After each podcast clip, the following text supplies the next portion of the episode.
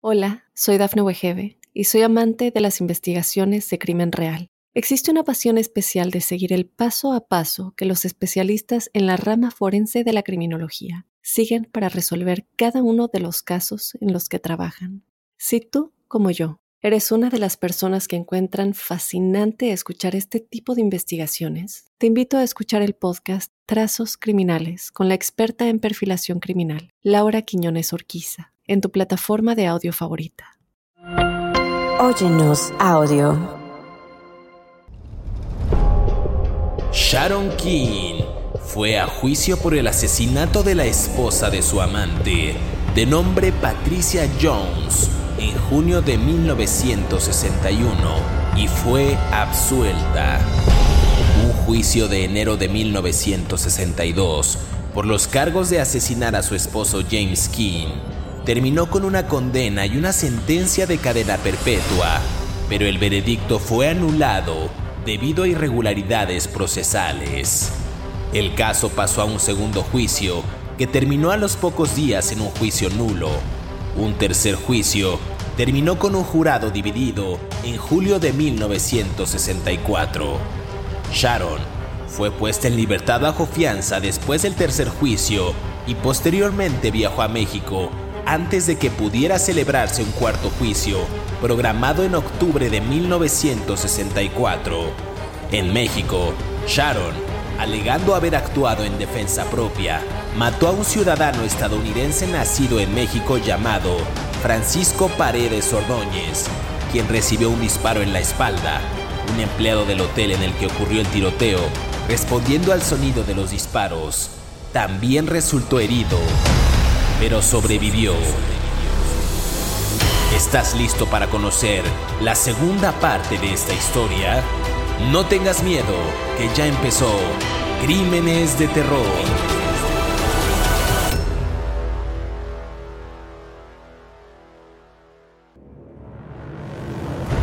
Bienvenidos a Crímenes de Terror. Si aún no te has suscrito al podcast, oprime el botón de seguir en la plataforma en la que nos estés escuchando, ya sea en Spotify, iHeartRadio, Amazon Music o Apple Podcast. Así podrás recibir cada sábado la notificación de un nuevo episodio de Crímenes de Terror. En esta ocasión en el podcast eh, abordaremos la segunda parte de este episodio que quedó pendiente de Sharon King, nacida como Sharon Elizabeth Hall el 30 de noviembre de 1939. Una mujer eh, también conocida como Janet Pugliese y en México también conocida como La Pistolera. Si se perdieron el primer episodio de esta mujer, Sharon King, vaya a su plataforma de preferencia y escúchelo porque la verdad vale mucho la pena. Decíamos que ella tiene la orden de arresto por asesinato más larga eh, actualmente pendiente la historia de Kansas City en Missouri. Ya no, me quiero confundir otra vez, como en el primer episodio, creo que ya lo hice otra vez. Pero eh, pues justo es un, es, es un seguimiento, insisto, sobre ese caso. Y justo para entrar en detalle y comenzar a hablar de esta asesina en serie, primero quiero darle la más cordial bienvenida a mi colega David Orantes, quien ya saben que semana a semana, además de entrar en esta controversia, eh, nos brinda detalles puntuales acerca de estos asesinos seriales. ¿Qué tal David? ¿Cómo estás? Bien, pues este, la segunda parte, ¿no? Así parecemos película de entregas. Ahora con, con, con Sharon King, que como siempre digo, probablemente sea una pasible viejita viviendo en algún paradisiaco pueblito de México o de Costa Rica o de Guatemala y los vecinos creen que esa señora de pelo blanco eh, que sale con sus chanclitas a ver el atardecer no saben que es una asesina buscada en Kansas City, ¿no? Entonces, ustedes desconfíen de las viejitas americanas. Decíamos que podría estar en, alguna, en alguna región de México, decías tú, San Miguel de Allende o en algún pueblito ahí que, que se, que se estila para el retiro, ¿no? Pero pues esperemos que... Así es. La mujer ahí anda por ahí pululando. Oye, pues nos quedamos justo, a ver, hablamos de esta señora conocida como la pistolera. Eh, que fue pues condenada en México por un asesinato y es sospechosa de otros dos en Estados Unidos, uno por el cual fue absuelta en este juicio, pero a partir eh, este, de, que hablamos de su esposo, de James Keane, quien fue encontrado con un disparo en la cabeza, pues se sospechaba que esta mujer pues había sido presuntamente la asesina de este, eh, de este homicidio, hablamos de su vida temprana, de su matrimonio y cómo la mujer también tenía o tuvo varios amantes eh, en, ese, en ese andar. ¿Qué podemos retomar así a grandes rasgos para la gente que, se perdió del caso en esta primera parte para invitarlos a que, a que escuchen este, este episodio de, Crímenes de Terror, David? Pues no mucho, nomás que escuchen el que está anterior de este. Pero ya. básicamente, bueno, básicamente esta mujer mató al mm, le echó la culpa, bueno, incriminó a su hijo de dos años cuando mató al primer marido, se murió el primer marido en un balazo accidental que nunca se le pudo comprobar. Luego, presuntamente, eh, la razón del crimen se descubrió que ella había cobrado la póliza de seguro. Con esa póliza de seguro compró un carro, un Ford Thunderbird, si mal no recuerdo, creo que lo dijimos. Y el vendedor del auto era un señor que se llamaba, ay Jesús de Veracruz, Walter Jones. Walter Jones era el señor, mira mi, mi memoria de anciano ya me falla. Este, el caso es que ella compró un carro con este señor Walter Jones y le gustó Walter Jones y se hicieron amantes. Walter Jones estaba casado con una señora que se llamaba Patricia Clemens, pero cuando se casó con él se llamó Patricia Jones. Eh, un día la señora, um, uh, ¿cómo se llama? Shannon King, King, le propuso a Walter Jones que se fueran de fin de semana a no sé dónde, Portland, Oregon, Seattle, por allá como un acto así como de desafío, ¿no? A, tu esposa. Yo soy más importante que tu esposa, ¿no? Que muchos amantes lo hacen, ¿no? Y muchos hombres se rinden ante los deseos del amante y, bueno, se arman un relajo, ¿no? Eh, por supuesto, el señor Jones le dijo que no. Y fue cuando se desató la, tragedia porque la propia Sharon King le llamó a Patricia Jones para decirle que su marido tenía una, una affair, una extra relación extramarital con su hermana. O sea, eh, incriminó a la hija de dos años en el crimen del primer marido. Y ahora incriminó a la hermana como diciendo que era la amante, ¿no? Estamos hablando de un pueblo pequeñito en Missouri, ¿no? Un pueblo que se llama, ¿cómo se llamaba? Ya no me acuerdo, pero cerca de Kansas City. Ay, ¿cómo se llamaba el pueblo? ¿Tú te acuerdas? Independence, Missouri. Ajá, en Independence, Missouri. Y entonces, bueno, esta señora Jones acuerda encontrarse con esta mujer, con Sharon King, para que le contara todo sobre la supuesta relación del amante. Algunas personas del pueblo bicicleta, ah, no, ya no puedo decir eso. Algunas personas del pueblo de Independence, Missouri, la ven, las ven juntas en un auto. Otras personas dicen que ven a Patricia Jones con otra mujer, pero no la pueden identificar. Otras personas dicen que ven a Sharon con una mujer, pero no la pueden identificar pero todo apunta a que era Patricia Jones. Bueno, el caso es que, para no hacer el cuento largo, mm, esto fue en mayo, ¿no? Walter, eh, la esposa nunca regresa, la esposa trabajaba en la oficina del IRS local, de las rentas internas, los impuestos, eh, desaparece y días después la encuentran muerta con un después de que el marido pone el reporte de desaparición, eh, la, le dispararon por lo menos cuatro veces con una pistola calibre 22, curiosamente el mismo calibre con el que se murió el marido de, de Sharon King. La encuentran, mm, este, mm, ¿cómo se llama? La encuentran en por ahí en un lugar. Tenía el suéter negro con el que se había ido de la oficina y la falda amarilla también con la que vestía la oficina, ¿no? Eh, aparentemente algunas de las balas mm, entraron por la boca y otras balas entraron por el abdomen y la trayectoria era de arriba hacia abajo. Sharon King era más alta que Patricia Jones y, y bueno, encontraron en la falda de la mujer, los, los, servicios forenses encontraron en la falda de la mujer muerta restos de lo que se llama el anillo de no sé qué, de pólvora, que, eso quiere decir cuando te disparan muy cerca, ¿no? Cuando le disparan a alguien muy cerca, queda un rastro como circular de pólvora de la, de la pistola, ¿no? De la marca de la pistola, ¿no? Del balazo. Entonces encontraron en, el, en, la, en, la, falda de esta mujer eh, sus restos y le dispararon muy cerca de arriba hacia abajo.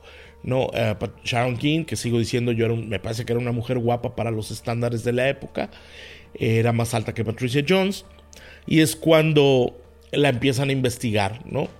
Y es cuando aparentemente otro amante, ¿te acuerdas que hablamos de otro amante, Boldis, ¿no? En el otro Boldis, este, este otro amante presuntamente tuvo algún tipo de participación en el crimen y decide hablar con la policía, ¿no? Básicamente es lo que tenemos. Aquí vamos, en el segundo crimen todavía no se va para México, ¿no? Todavía no se va para México y justo como bien dices, los, los investigadores comienzan a interrogar a Sharon King, a Walter Jones y a este sujeto, al otro amante a Boldis, fueron interrogados el 28 de mayo de, aquel año y dieron declaraciones, Walter y Boldis, por escrito admitiendo que habían salido con Sharon. Eh, los dos habían tenido un affair, como dices, con esta mujer. Eh, aceptaron las pruebas del, detector de mentiras, de este polígrafo como se le conoce.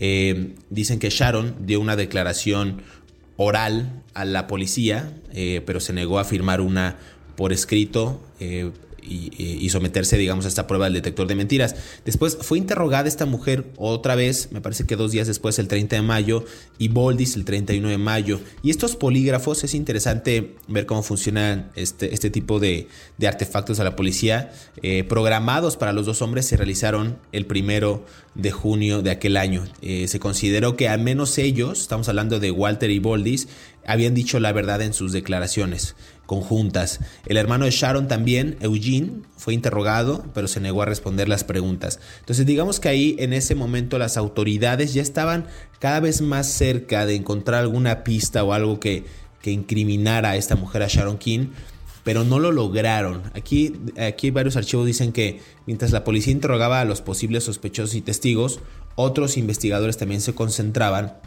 en procesar algunas de las eh, pruebas que tenían en las escenas del crimen, ¿no? En este caso, en la de Patricia Jones, que bien decías, pues la falda amarilla, el, la playera o blusa negra, este tema de la pólvora, la pistola y los, los elementos de, de, cómo fue la trayectoria de las balas de esta, de este, de esta pistola calibre 22. Entonces había como muchas pruebas que ahí las autoridades estaban tratando de procesar. Se hicieron también intentos repetidos por encontrar el arma homicida y la bala que había atravesado el cuerpo de Patricia pero pues nunca la, nunca la, localizaron, ¿no? Eh, incluido, dicen por ahí que el tamizado de tierra en la escena del crimen en busca de las balas para buscarla, pero no la, no la hallaron en ese momento. Entonces las autoridades iban también cuesta arriba, no sé si depende también de, de los años en que fue ocurrido ese crimen, que tampoco tenían tanta habilidad para detallar cómo había sido o la recreación de estos hechos.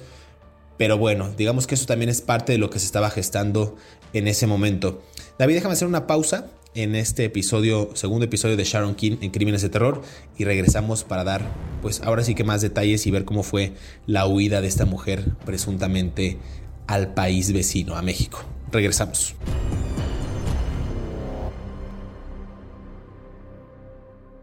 Hola, soy Dafne Wegebe y soy amante de las investigaciones de crimen real. Existe una pasión especial de seguir el paso a paso que los especialistas en la rama forense de la criminología siguen para resolver cada uno de los casos en los que trabajan. Si tú, como yo, eres una de las personas que encuentran fascinante escuchar este tipo de investigaciones, te invito a escuchar el podcast Trazos Criminales con la experta en perfilación criminal, Laura Quiñones Orquiza, en tu plataforma de audio favorita.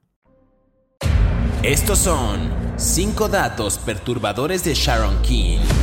Número 1 la pistola que utilizó Sharon para matar a su esposo James fue puesta bajo custodia policial y nunca se la devolvieron, a pesar de sus esfuerzos por recuperarla. Más tarde, un amigo suyo le compró en secreto una pistola automática calibre 22. Cuando el amigo le dijo a Sharon que había registrado el arma a su nombre, ella le pidió que la volviera a registrar a otro nombre, que no fuera el suyo. Número 2. Sharon fue arrestada en su casa por el asesinato de Patricia Jones alrededor de las 11 pm del 31 de mayo de 1960, la misma noche de su funeral. El mismo día, el alguacil del condado de Jackson solicitó que los fiscales consideraran un segundo cargo de asesinato, este por la muerte de su esposo James Keane. Los abogados de Sharon lograron que obtuviera una fianza de 20 mil dólares mientras esperaba una audiencia preliminar. Número 3. A pesar de su absolución por el asesinato de Patricia Jones, Sharon siguió acusada por el asesinato de su esposo James Keane. Cuando comenzó la selección de jurado, el 8 de enero de 1962, el fiscal Arnold Hill señaló que no tenía la intención de aplicar la pena de muerte en el caso. Número 4. Se programó un cuarto juicio para octubre de 1964. Sin embargo, en septiembre de ese mismo año, Sharon, aún libre con su fianza de 25 mil dólares, viajó a México con un supuesto amante de nombre Francis Samuel Pugliese, dejando a sus hijos con el padre de James y viajando como esposa de Pugliese bajo el nombre de Jeanette Pugliese. La pareja dijo más tarde que habrían ido a México para casarse. Número 5. La noche del 18 de septiembre de 1964, Sharon salió del hotel sin Pugliese, ya sea para adquirir dinero, porque la pareja se estaba quedando sin dinero, o para conseguir los medicamentos que necesitaban. Esa noche, Sharon se encontró con Francisco Paredes Ordóñez, un ciudadano estadounidense nacido en México, en un bar, y lo acompañó de regreso a su habitación en el Hotel Lavada, según el relato de Sharon, ella fue con Ordóñez a ver fotografías que él se ofreció a mostrarle, pero pronto comenzó a hacerle insinuaciones sexuales hacia ella, y ella se vio obligada a dispararle su arma en un intento de protegerse. Sigue escuchando la historia de Sharon King aquí en Crímenes de Terror.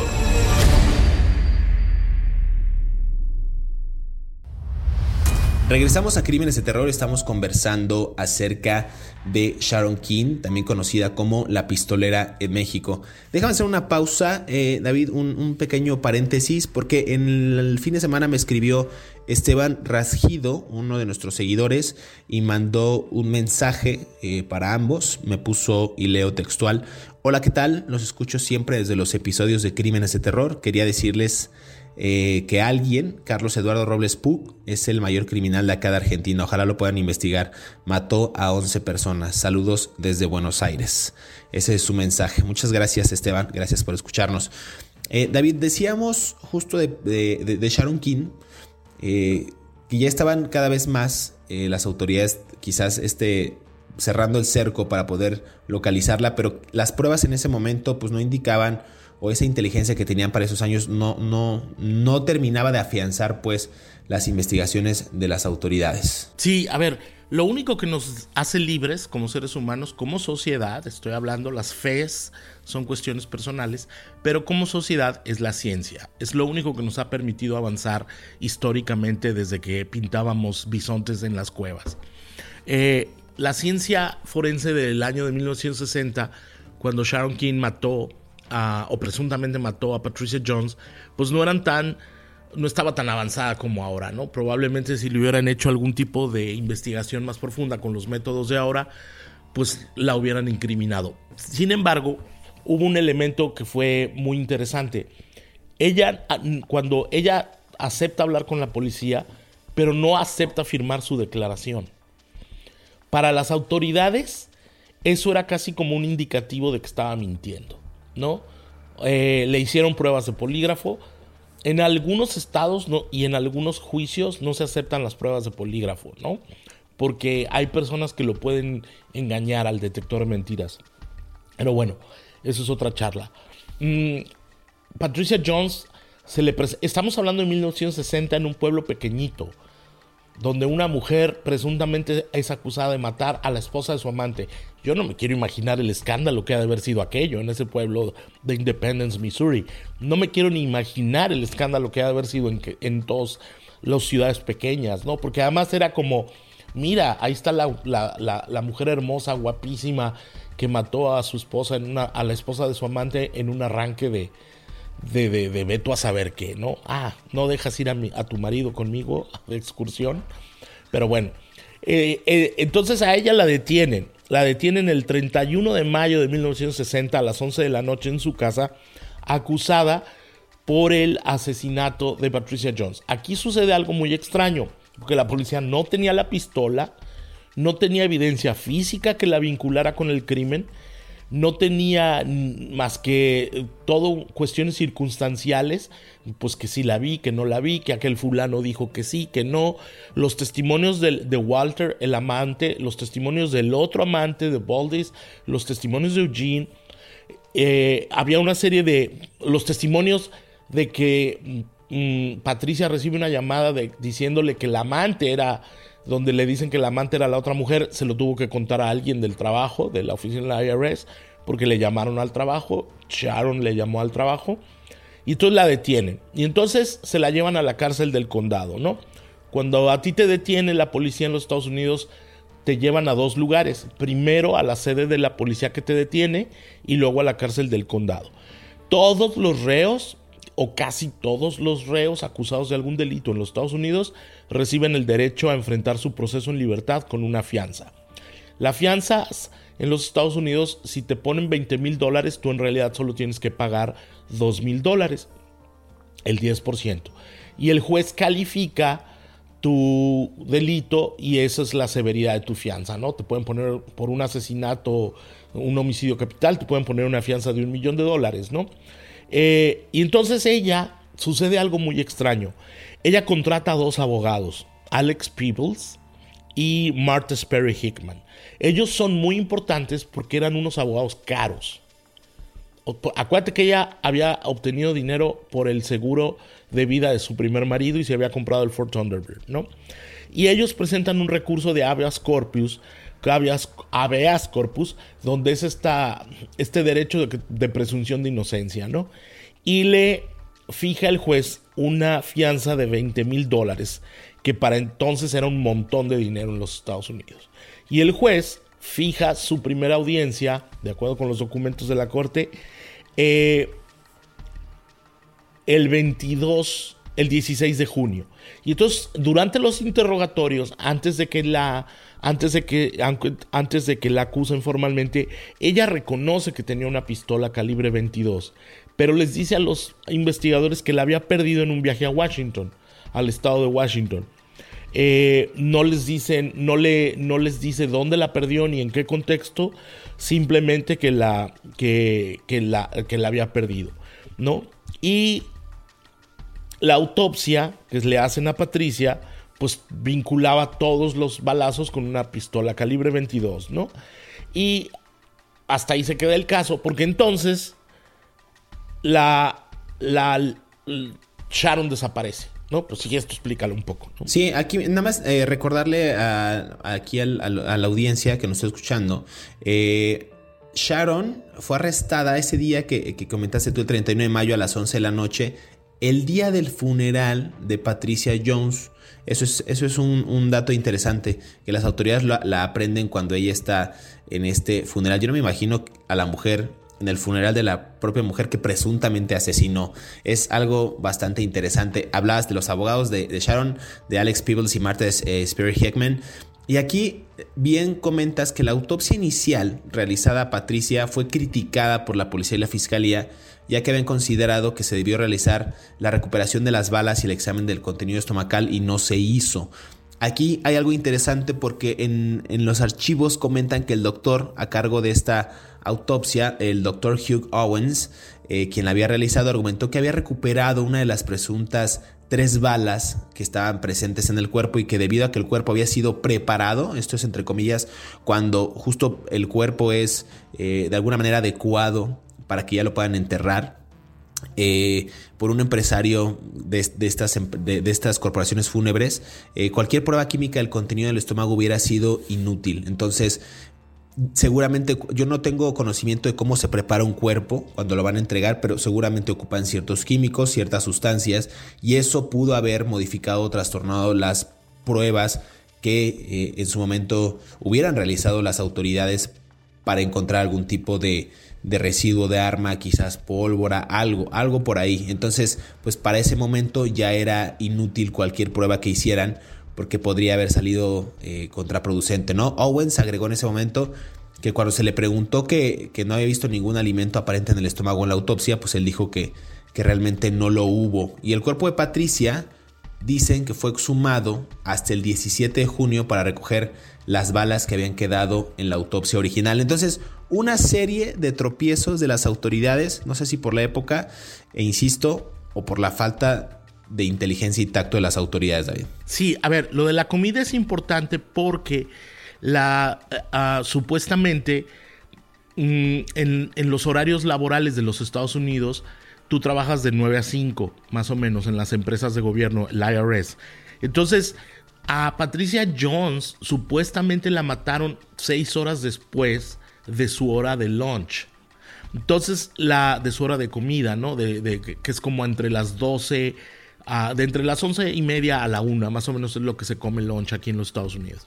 Mm, y, y, luego hay una cena hasta las 7, más o menos.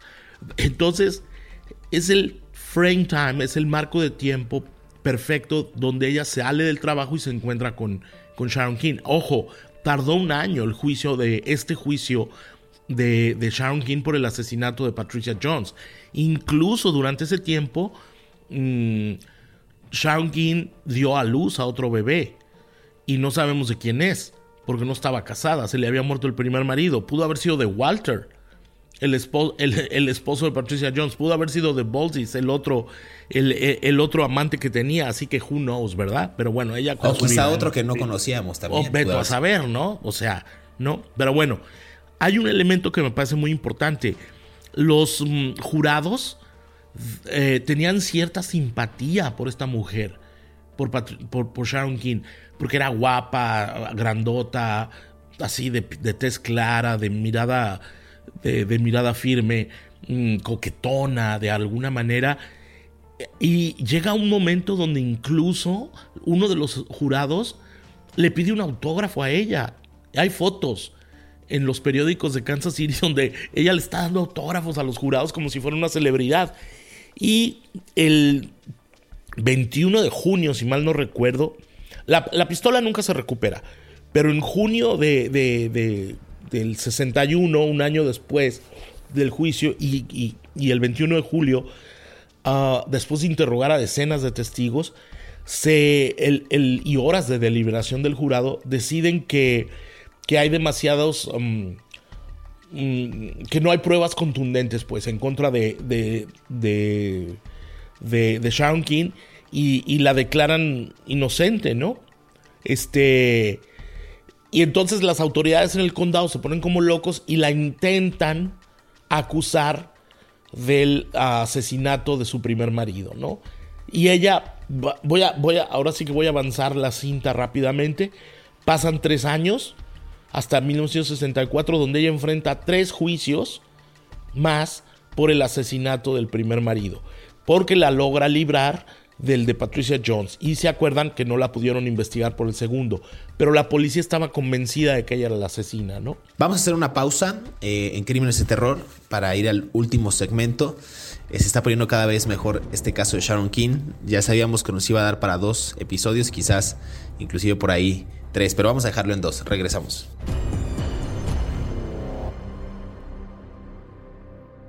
Hola, soy Dafne Wegebe y soy amante de las investigaciones de crimen real. Existe una pasión especial de seguir el paso a paso que los especialistas en la rama forense de la criminología siguen para resolver cada uno de los casos en los que trabajan.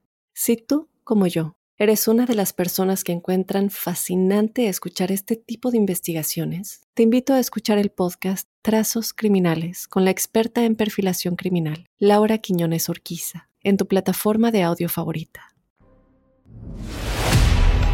Sharon sostuvo más tarde que no había tenido la intención de dañar o matar a Ordóñez y que solo había tenido la intención de asustarlo, pero sus balas lo alcanzaron en el pecho y lo mataron. Respondiendo al sonido de los disparos, el empleado del hotel Enrique Martínez Rueda ingresó a la habitación. Sharon volvió a disparar y golpeó a Rueda en el hombro. Herido, Rueda huyó de la habitación, encerró a Sharon dentro y llamó a la policía. La policía que respondió al hotel Lavada arrestó a Sharon por cargos de homicidio y asalto con un arma mortal. Sharon sostuvo que no había tenido la intención de dañar a Ordóñez y que había disparado su arma contra Rueda, porque temía que él también viniera a atacarla. La policía registró su bolso, encontró un arma y 50 cartuchos, y luego la habitación de la pareja en el Hotel Jean, donde encontraron dos armas más y otro suministro de cartuchos. Sigue escuchando la historia de Sharon King aquí en Crímenes de Terror.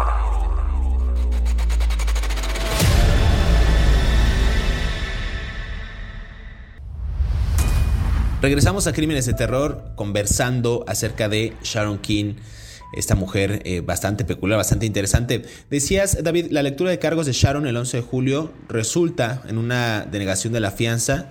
La Corte de Apelaciones de Kansas City anula el fallo días después, basándose en la confianza de la acusación en estas pruebas que pues, pueden ser circunstanciales.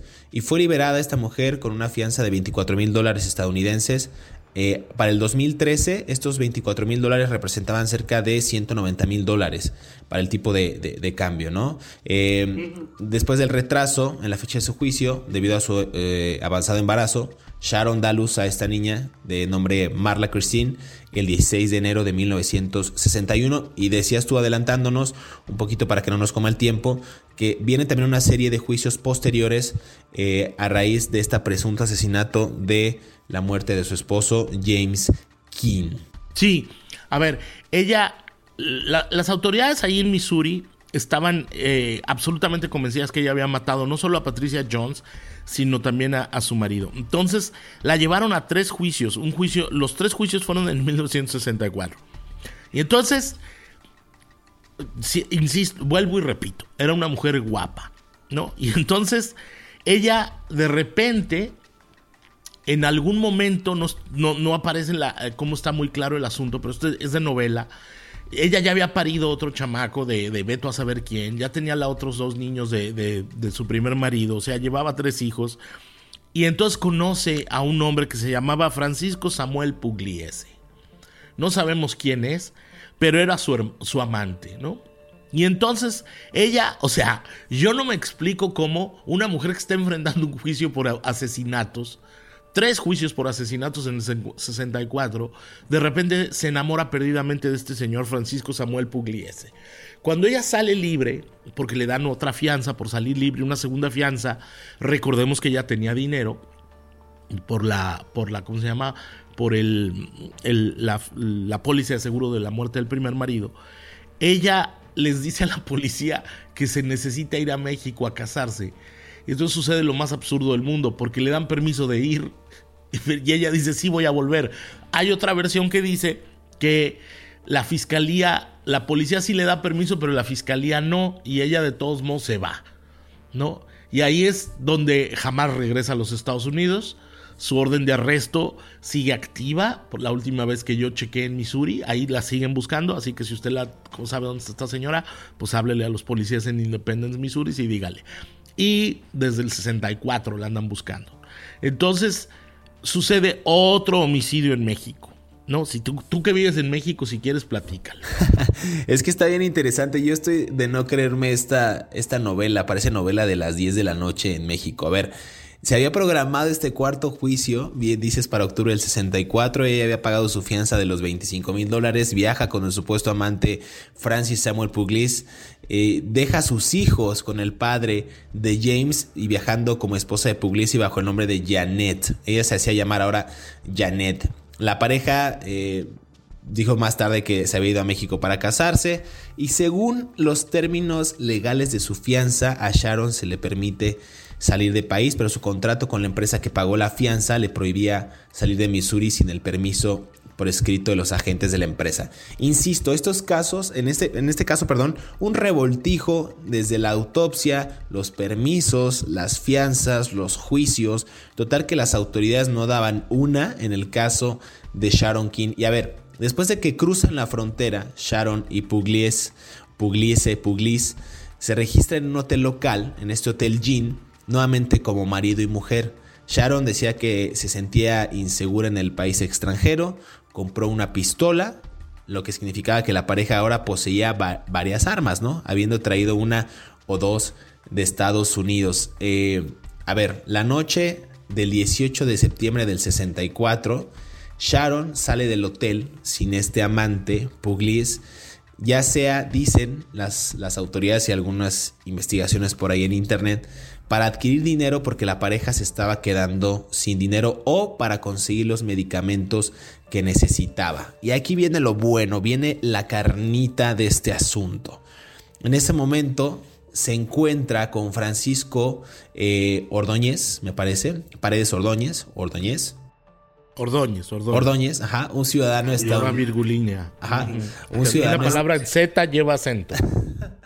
Ordóñez, un ciudadano estadounidense nacido en México en un bar y lo acompañó de regreso a su habitación en el hotel Lavada, ¿no? Esto es según el relato de Sharon, ella fue con Ordóñez a ver fotografías que él se ofreció a mostrarle, pero pues pronto comenzó a hacer insinuaciones sexuales hacia ella y pues ella dicen que se vio obligada a dispararle su arma en un intento de protegerse. Esa es como la versión, eh, pues no quiero decir oficial, pero la versión que circula y quizás la más eh, pues creíble en este caso cuando tratan de huir pero se ven asediados por la falta de recursos y pues esta compra que presuntamente tienen de fármacos, ¿no? De medicamentos. Entonces, ella qué es lo que hace? Lo que presuntamente ya había sabido hacer bien en ocasiones anteriores, pues coger su arma, no sabemos si calibre 22 también, pero pues dispara en contra de este sujeto que la estaba acosando supuestamente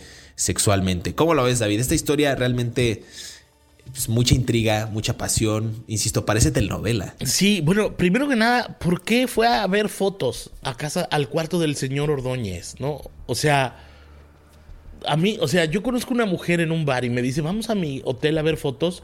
O sea, tenían que haber sido algún tipo de fotos muy prometedoras. O que fuera artista. O a lo mejor. Es lo que ella dice, pero nunca vamos a saber porque el señor Ordóñez ya está muerto. Ahora, el Hotel Lavada todavía existe, está por ahí por Insurgente Sur, en la Ciudad de México.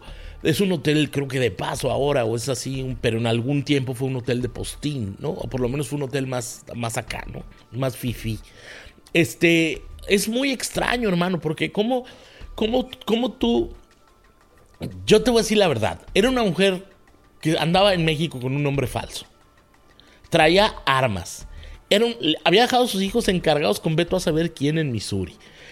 Traía armas y no tenía dinero. Ya no, se estaban quedando sin dinero ella y su amante Pugliese, ¿no? Francis Samuel Pugliese. ¿No crees que tal vez ella planeó todo para matarlo y quedarse con el dinero? O sea, y algo sucedió que la agarraron, ¿no? Ella dijo que no había tenido la intención de matar a Ordóñez, que todo, se, había, se había visto obligada a dispararle en defensa propia. Pero un empleado del hotel, que no me acuerdo cómo se llama, Enrique Martínez creo, corrió al cuarto cuando oyó el ruido de disparos y fue cuando vieron entrar a... Mm, mm, ¿Cómo se dice? vio a Sharon salir corriendo, Sharon lo golpea, eh, vuelve a disparar, hay una persecución, llaman a la policía y, la detienen. Y es cuando la llevan a una cárcel de México que se llamaba la cárcel de Lecumberri. ¿no? Que es una cárcel donde es un, muy fea, ¿no? Según entiendo, es una cárcel muy fea en, México. Y es cuando luego ella, este, pasan muchos años y la llevan a, otra cárcel de Iztapalapa de mujeres, ¿no? Pasan muchos años donde ella estaba eh, cumpliendo su sentencia y la apodan adentro de la cárcel, como tú bien dices, la pistolera, ¿no? Eh, no la deportaban a los Estados Unidos porque tenía que cumplir su sentencia con su juicio aquí. Ya no sabemos qué pasó con el Pugliese. Y la llevan. Y luego, si quieres, tú cuéntalo del escape, porque esa es la parte como más. Yo te lo juro que esta señora es una vida de telenovela. Te lo juro. No, yo creo que tiene, si tiene nietos o hizo familia, les ha de contar que fue una canija, por no decir otra cosa. No, esta serie es de Netflix. O sea, perdóname, no es una película esta, este, este caso. Bueno, tú cuenta lo del escape, que porque tenemos que avanzar rápido. Ya nos quedan nada más dos minutos, pero a ver rápidamente, se nos va a acabar el tiempo en todo. El 7 de diciembre de 1969, Sharon no estuvo presente en el pase de lista de rutina en la cárcel que se hacía en punto de las 5 de la tarde en esta prisión de Iztapalapa, ¿no? Donde cumplía su condena. Su ausencia se nota, evidentemente. a se, anuncia de manera oficial hasta que tampoco se presenta en un segundo pase de lista más tarde esa noche. Esa noche la noticia de su fuga, no se informó tampoco a la Ciudad de México hasta las 2 de la mañana eh, siguiente, ¿no? Luego se organizó esta cacería humana, como le llamaron en, los medios de comunicación, eh, y pues trataron de encontrar a esta mujer, pero no, no daban con ella, ¿no? Decían esta creencia las autoridades de que Sharon podría haberse dirigido al último paradero conocido de un ex recluso con quien se había acercado mientras estaban en prisión juntos. Eso es lo que dicen las autoridades. Y de ahí eh, la búsqueda también abarcó los centros de transporte de todo el país eh, y finalmente regresó al área de la Ciudad de México. Entonces era una mujer que también especulaban que había sobornado a los guardias para que miraran hacia otro lado mientras ella escapaba de la prisión. O sea, esto es una cosa de película, así de te voy a pagar, no me vas a ver, me voy a escapar, me vas a apoyar. O sea, un escape auténtico de una mujer que quién sabe dónde carajos está y seguramente si escucha el podcast, esto es una verdadera historia no digamos de crimen de terror, yo creo que de, de, hazaña, hazaña de terror. No, no, no, no me gusta usar las palabras hazañas cuando hablamos de criminales, porque las hazañas son algo bueno. ¿No? O sea, si acaso un logro, pero no hazaña. Eh, pues escapó el 7 de diciembre de 1969 de esa prisión de mujeres en Iztapalapa con un presunto acto de corrupción a los guardias y nunca nadie la ha vuelto a ver. es un caso realmente interesante, es un caso eh, en verdad, como dices tú, es, auténtico de una serie de televisión. Podría dar para 3, 4, 5 temporadas. Es algo, algo, algo increíble, pues. O sea, de, no creerse, pues, no de, que increíble que sea bueno. Algo más, David, quieras agregar ya para finalizar. Se nos está acabando el tiempo, se va a acabar la grabación, se va a acabar todo. Bueno, nada más que las motivaciones desde la señora King fueron siempre la avaricia, ¿no? Si tú te fijas, hay una, hay un patrón de primero el dinero, luego la avaricia de poseer al hombre y luego veto a saber por qué mató a Ordóñez, ¿no? Pero bueno. Pues muchas gracias, es hora de despedirnos, pero queremos agradecer a todos aquellos que cada sábado sintonizan un nuevo episodio de Crímenes de Terror. Recuerden que estamos leyendo sus comentarios a través de las redes sociales de Mundo Now y también a través de nuestras cuentas personales. No olviden activar el botón de seguir en la plataforma que nos estén escuchando para que les llegue la notificación y justo sean los primeros en disfrutar de estas aterradoras historias. Hasta pronto, nos escuchamos en el próximo episodio de Crímenes de Terror.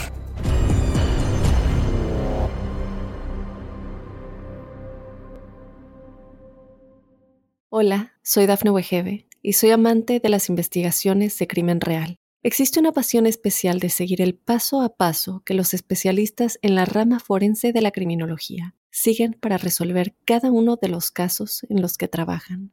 Si tú, como yo, ¿Eres una de las personas que encuentran fascinante escuchar este tipo de investigaciones? Te invito a escuchar el podcast Trazos Criminales con la experta en perfilación criminal, Laura Quiñones Orquiza, en tu plataforma de audio favorita.